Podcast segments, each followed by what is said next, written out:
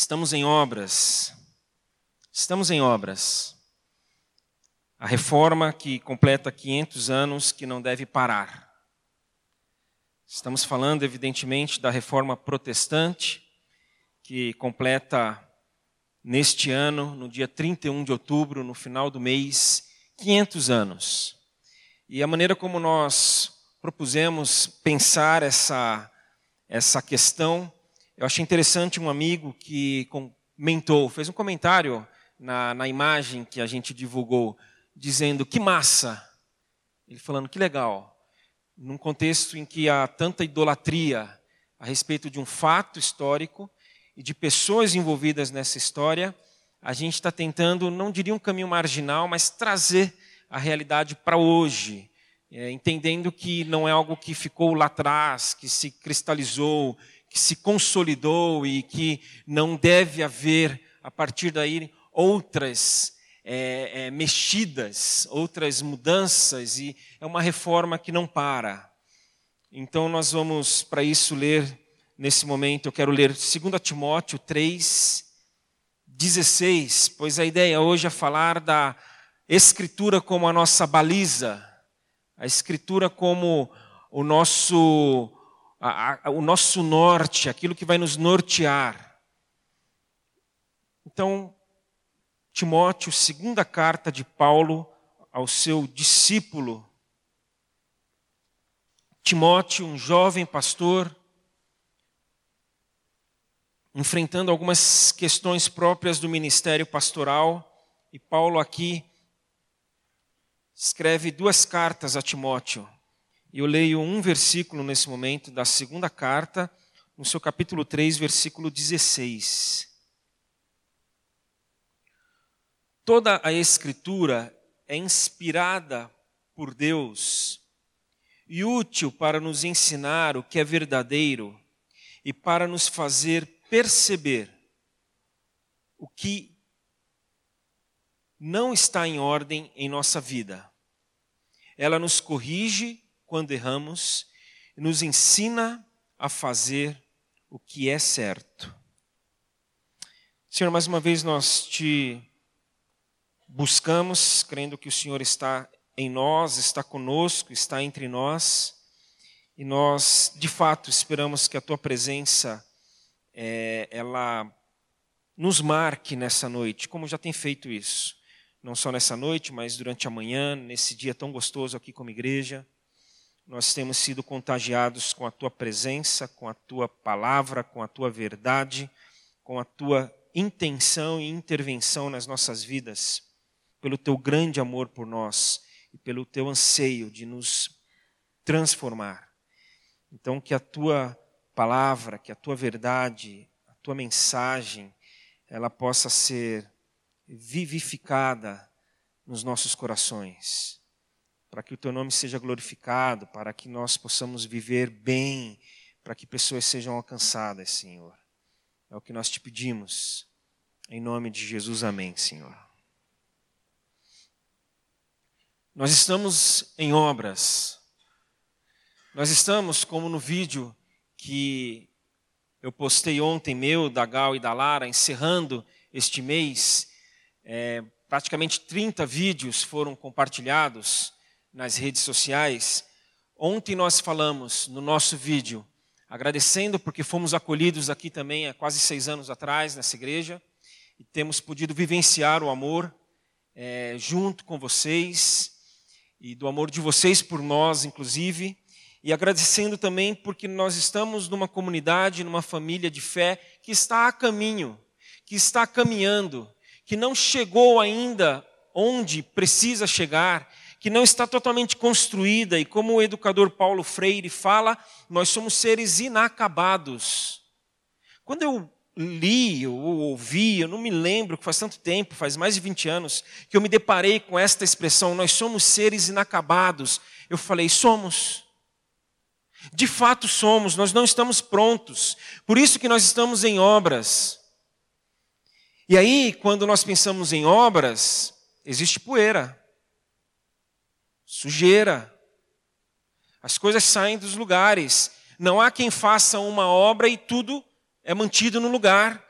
E aí as pessoas vão passando, os trabalhadores vão entrando, vão mexendo e tudo continua no exato lugar. Não.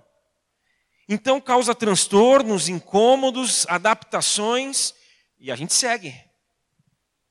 E nessa perspectiva dessa obra que não deve parar, neste mês, mais do que pensar pelo viés histórico, e claro que nós vamos falar de história, é fato, mas nós não vamos nos deter apenas na história, porque a história é vasta.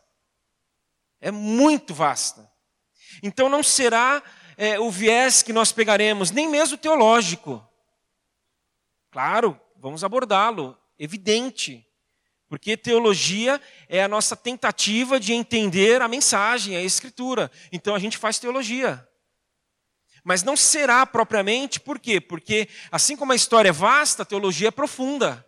E talvez não dê para a gente aprofundar algumas coisas aqui. Então, é, pessoalmente eu entendo que o nosso viés será o viés pastoral. Lendo a história, procurando fazer a nossa teologia a mais sã possível, mas para que nós cuidemos uns dos outros. Eu tive um professor, matéria de exposição bíblica, pregação expositiva, em que ele disse que a mensagem, o sermão, ele tem que ser aplicável. Ele tem que ser pregado de forma que as pessoas possam aplicar. Então a esposa foi à celebração, participou do culto, esteve com a igreja num domingo à noite, chega em casa, o marido não foi porque ele não a acompanhava, e ela chega falando da mensagem, ela chega extasiada, maravilhada com aquilo que o pastor disse. Aí o marido fala: Ok, tudo bem, que bom que você gostou, mas o que que isso que ele falou tem a ver com o nosso problema conjugal? Não, nada, mas sabe, ele falou hoje uma coisa que eu nunca tinha ouvido, ele expôs um texto de uma maneira que eu nunca tinha pensado. Tudo bem, que bom. Só faltou ele falar, bom para você. Mas o que, que isso tem a ver com a dificuldade que nós estamos tendo em criar o nosso filho? Então, quando nós pensarmos nessa reforma que aconteceu há 500 anos e que não deve parar, nós vamos pensar mais do que do ponto de vista histórico, teológico, mas pastoral. Mas tem um histórico, então a gente vai começar falando um pouquinho de Lutero. Que pode-se dizer que ele era a pessoa certa na hora certa e fez a coisa certa, embora tivesse já um contexto todo acontecendo que propiciou ele ousadamente agir como agiu. E é interessante que a infância dele não foi uma infância muito feliz. Ele viveu, de certa forma, infeliz, porque ele cresceu num contexto de um lar e até também estendendo a, a, a, sua vivência, a sua infância para a escola, de muita opressão, de muita agressividade a ponto de ser agredido fisicamente mesmo, um pai muito duro, muito rígido. Até que ele vai e abraça a vida monástica, já na sua juventude, e alguns motivos são colocados para que ele tenha escolhido é, essa vida, é, esse, essa sua vocação. O primeiro, porque ele se deparou numa situação de quase em que a morte ficou muito próxima a ele. Então ele temeu. Ele temeu, ele ficou com medo da morte e do inferno. Falou: como é que isso funciona? Mas também porque ele quis fugir do rigor do lar. Então ir, estudar, se desligar, se despedir de casa era uma forma dele também se desligar daquilo que ele sofreu a vida inteira. Outro motivo é porque o pai dele queria que ele fosse advogado. Então ele falando, pai, eu não vou ser advogado, eu vou ser um monge. Ele já interrompia ali, ele criava um obstáculo entre aquilo que o pai dele queria e aquilo que ele não queria. A história fala que o pai ficou muito entristecido por essa decisão dele não ser, não seguir a carreira de advogado. E demorou muito para perdoá-lo, inclusive.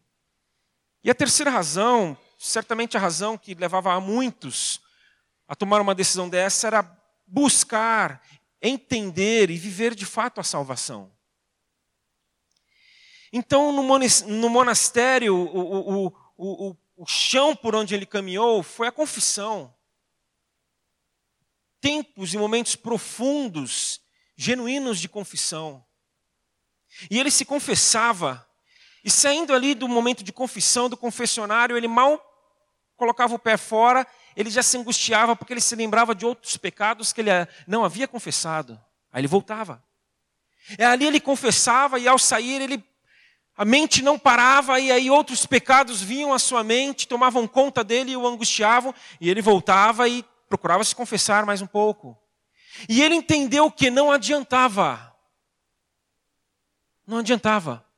Por mais que ele tentasse, por mais que ele buscasse, por mais que ele quisesse e fizesse por onde, ele não conseguia se livrar da culpa, do peso, do medo, da angústia, por ele mesmo. Então ele começou a se envolver com um movimento na época também chamado de misticismo, um pouco diferente do de hoje. Quando a gente fala de misticismo, de algo místico, a gente pensa em uma coisa meio zen, meio esotérica, mas aqui no caso não. Era algo muito mais ligado à espiritualidade, à devoção, à meditação, à oração e entrega. A partir do entendimento do amor de Deus por nós. Então ele falou: talvez esse seja o caminho. Só que ele foi também até um certo limite, porque ele não conseguia entender todo o amor dele de Deus por ele a partir da vivência dele com o pai dele.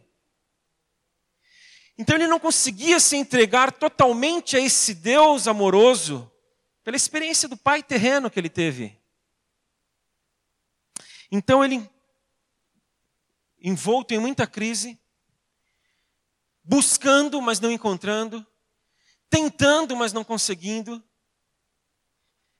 a história conta que ele foi até o confessor dele, o seu superior, e compartilhou ali mais do que nunca sua angústia. E Juan Gonzalez, o historiador, diz que essa pessoa que mentorava e cuidava de Lutero fez algo que muitos de nós talvez não faríamos. Ele disse: para que você consiga é, trabalhar essa sua angústia, sair desse seu momento, o que você precisa é cuidar de gente. O que você precisa é ensinar pessoas. Interessante isso. As, muitas vezes, quando alguém está numa crise, o que a gente faz é: não, não, fica parado um pouco aí. É não, não, não se envolve não. Fica, é não fala nada. É não, não, não. Aí a gente começa, quem sabe, a rever o que é crise Crise de fato é algo ruim? No momento da crise, você vai cuidar de pessoas, você vai se preparar para ensinar as pessoas. E assim ele fez, e assim ele foi. Ou seja, todo o contexto aí por trás dele era uma inquietação pessoal. E nos seus estudos, sobretudo estudando a carta de Paulo aos Romanos, no início da carta, ele se deparou com aquilo que eu falo que às vezes parece que acontece com a gente. Nós estamos lendo um texto da Escritura e uma, um, uma verdade salta aos olhos. E algumas verdades saltaram aos olhos de Lutero, quando ele entendeu que o Evangelho é a justiça de Deus. O Evangelho é a justiça de Deus. E que o justo vai viver pela fé ele se deparou com essa verdade que tomou conta dele, de que a justiça é de Deus. Ele estava tentando, ele estava buscando, ele estava lutando, ele estava se dedicando. Ele ia, batia e não conseguia, batia e não conseguia, batia e não conseguia. Mas a justiça é de Deus. Lutero, não será você por você mesmo. Você não vai conseguir, não é assim, ninguém vai conseguir. É algo que Deus promove, vem da parte dele. E a partir daí nós vivemos por essa fé, por esse entendimento. Então, uma inquietação pessoal que culminou, que aflorou no momento de uma inquietação social, política, religiosa muito grande. Se nós fôssemos falar aqui das questões sociais, políticas da época, nós íamos virar à noite. Mas era um contexto de muita vulnerabilidade. A indústria crescendo, as cidades se expandindo. e a corrupção tomando conta, inclusive dentro da igreja. Onde a igreja, e aí eu já coloco para vocês, eu acho que qualquer semelhança não é mera coincidência. Uma igreja que na época buscava status. Vocês conhecem alguma igreja hoje em dia que busca status? Dinheiro. Poder. Era a igreja. Que bom que hoje nós não temos isso no nosso país, né? Longe da gente isso, né? Ah, bem, ninguém nunca ouviu falar disso. Então, Lutero começa a entender de que é por Deus, a justiça dele, ele é quem promove, ele é quem faz. Nós não conseguimos por nós mesmos. E aí a igreja, diante dessa crise toda, começa a vender as indulgências, começa a vender perdão. E Tetzel chega a mando do Papa lá na Alemanha com as cartas, com as bulas, em que a pessoa comprando, pagando por elas, teria 5, 10, 20 anos de perdão. Estaria livre de qualquer pecado que cometesse. A ponto de a história contar que Tetzel falava que o pecador, ao comprar e pagar as indulgências, ele ficava mais limpo do que ao sair do batismo. Mais limpo do que Adão antes de Adão cair. Que a cruz que eles vendiam ali, o objeto, tinha tanto poder quanto a cruz de Cristo. Agora, a, a próxima é para acabar mesmo, hein?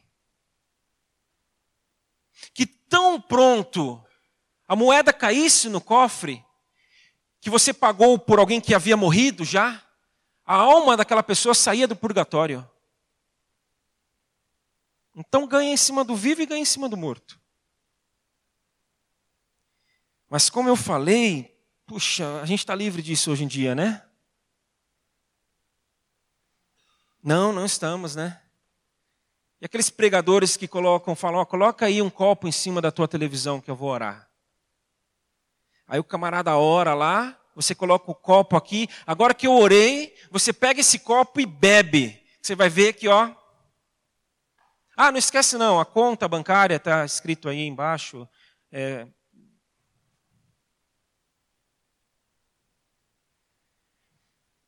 Eu faz tempo já, faz alguns anos, nem morava aqui em Bauru, para vocês verem que faz tempo. É, não que eu buscasse, mas parece que essas coisas acabam buscando a gente. Eu estava no carro um dia, mudando lá a rádio, a estação, aí parei lá numa igreja lá que estava no meio da tarde, ao vivo. Uma igreja grande em São Paulo. E ali o pastor estava meio que entrevistando alguém que, segundo ele, havia sido curado naquele culto. Um jovem, Falou, jovem, você está vindo de onde? Aí o jovem falou, da igreja X. Uma outra igreja grande.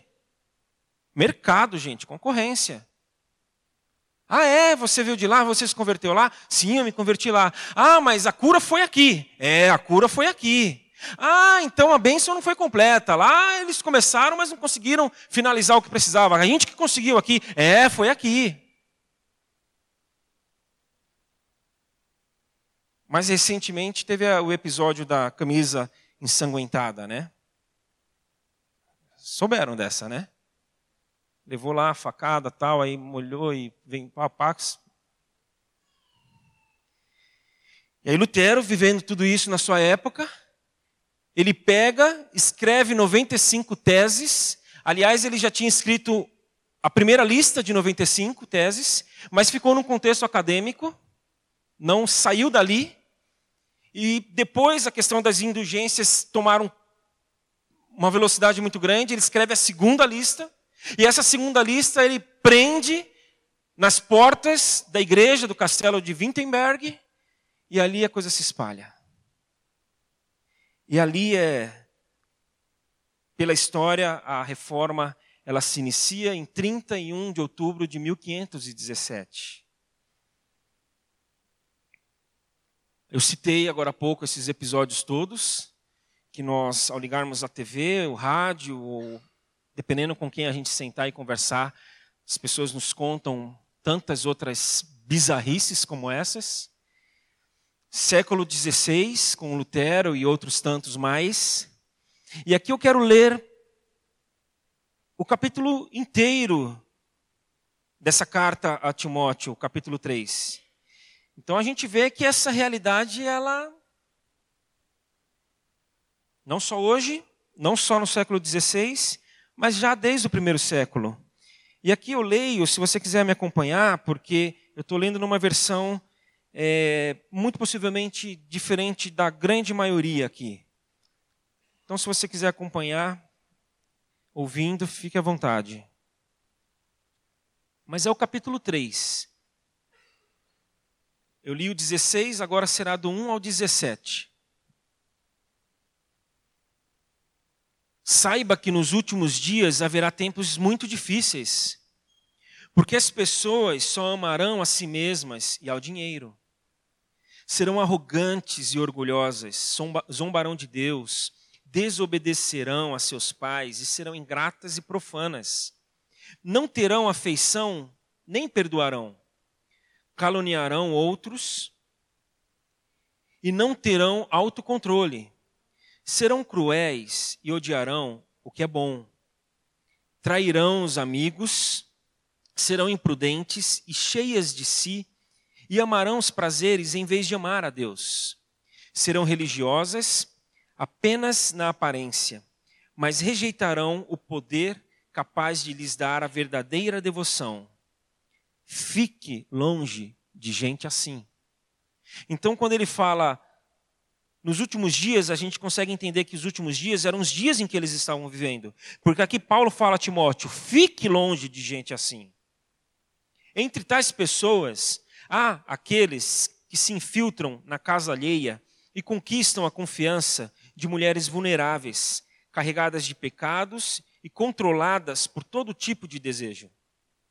Mulheres que estão sempre em busca de novos ensinos, mas jamais conseguem entender a verdade.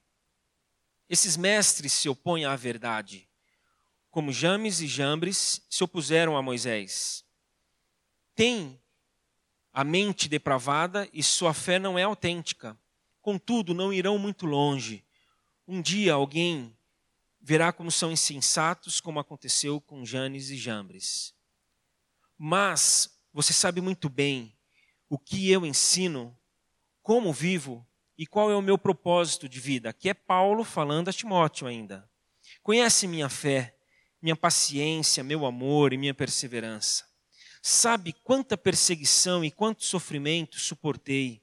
E o que me aconteceu em Antioquia, Icônio e Listra. O Senhor, porém, me livrou de tudo isso. Sim, e todos que desejam ter uma vida de devoção em Cristo Jesus sofrerão perseguições. Eu vou reler. Sim, e todos que desejam ter uma vida de devoção em Cristo Jesus sofrerão perseguições. Mas os perversos e os impostores irão de mal a pior enganarão outros e eles próprios serão enganados. Você, porém, deve permanecer fiel àquilo que lhe foi ensinado. Sabe que é a verdade, pois conhece aqueles de quem aprendeu. Desde a infância lhe foram ensinadas as sagradas escrituras, que lhe deram sabedoria para receber a salvação que vem pela fé em Cristo Jesus. Toda a escritura é inspirada por Deus e útil para nos ensinar o que é verdadeiro e para nos fazer perceber o que não está em ordem em nossa vida. Ela nos corrige quando erramos e nos ensina a fazer o que é certo. Deus a usa para preparar e capacitar o seu povo para toda boa obra.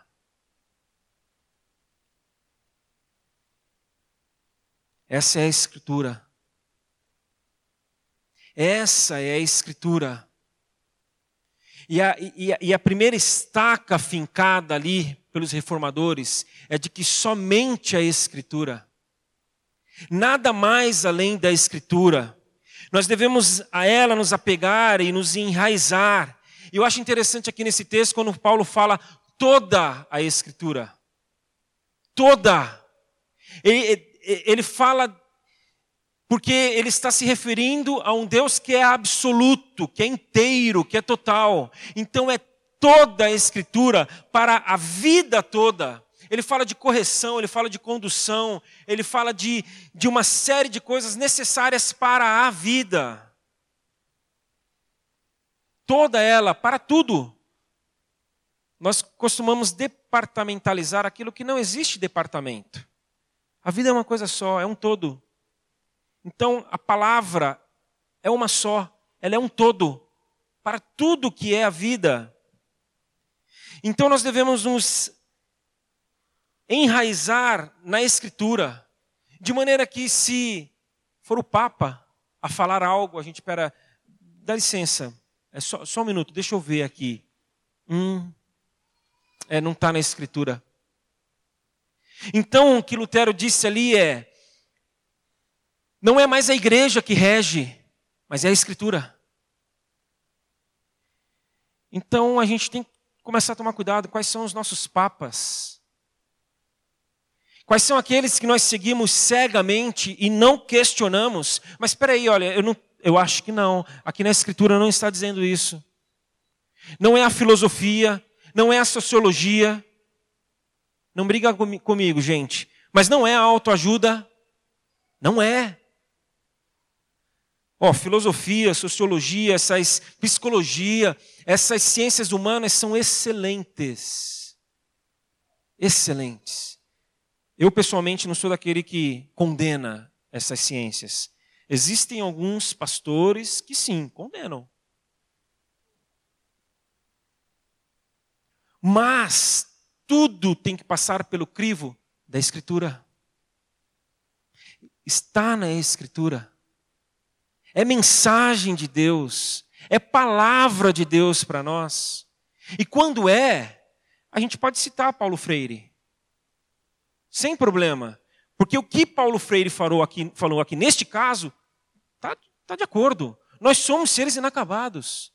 Aí a gente pode, na semana passada, abrir a nossa celebração de aniversário lendo um poema, como foi lido pelo Michael, de Adélia Prado. Sem problema. Como algumas semanas atrás cantamos aqui também num domingo, numa celebração nossa, Almir Sater. Ótimo. Por quê? Porque passa pelo crivo.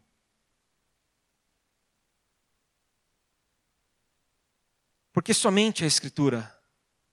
Tudo está sujeito à palavra, à mensagem, à verdade, a Jesus.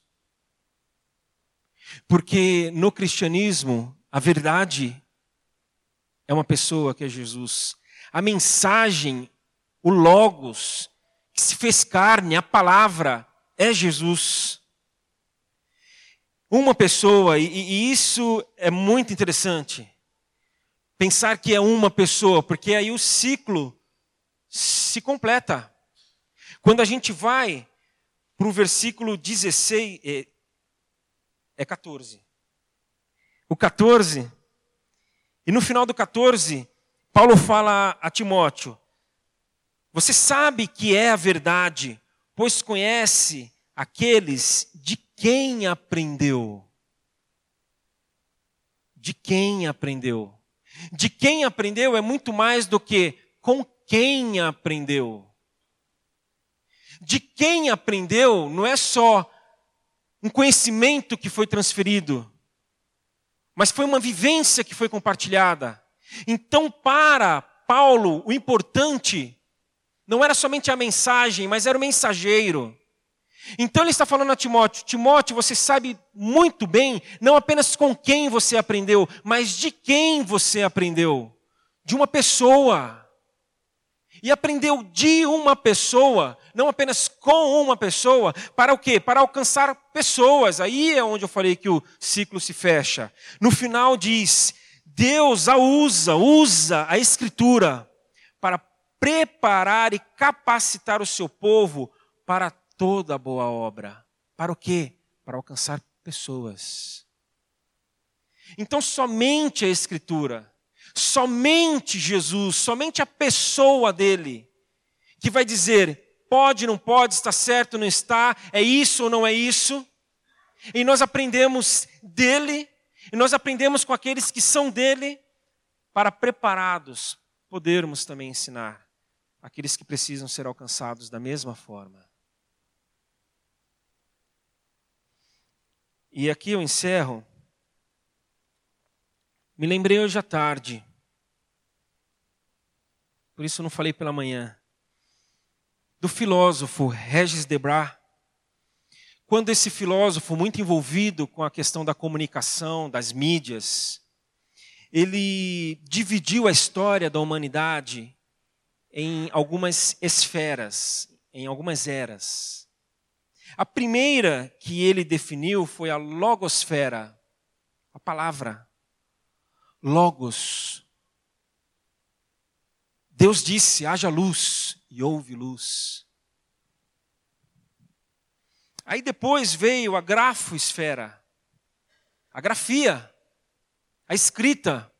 Não era apenas, passou da tradição oral para a tradição escrita. E isso tem tudo a ver com a reforma. Como ali a, a, a, o início da imprensa favoreceu e muito o estabelecimento e a disseminação da reforma. Assim como, por exemplo, do marxismo. A panfletagem nas portas das fábricas. Quantos de nós que somos, estamos há mais tempo numa igreja, digamos assim, usando essa expressão, não foram de porta em porta entregar folheto evangelizando. Por quê? Grafo, esfera, era escrita. E aí, Regis Debray fala da videosfera. É a terceira era, é ver.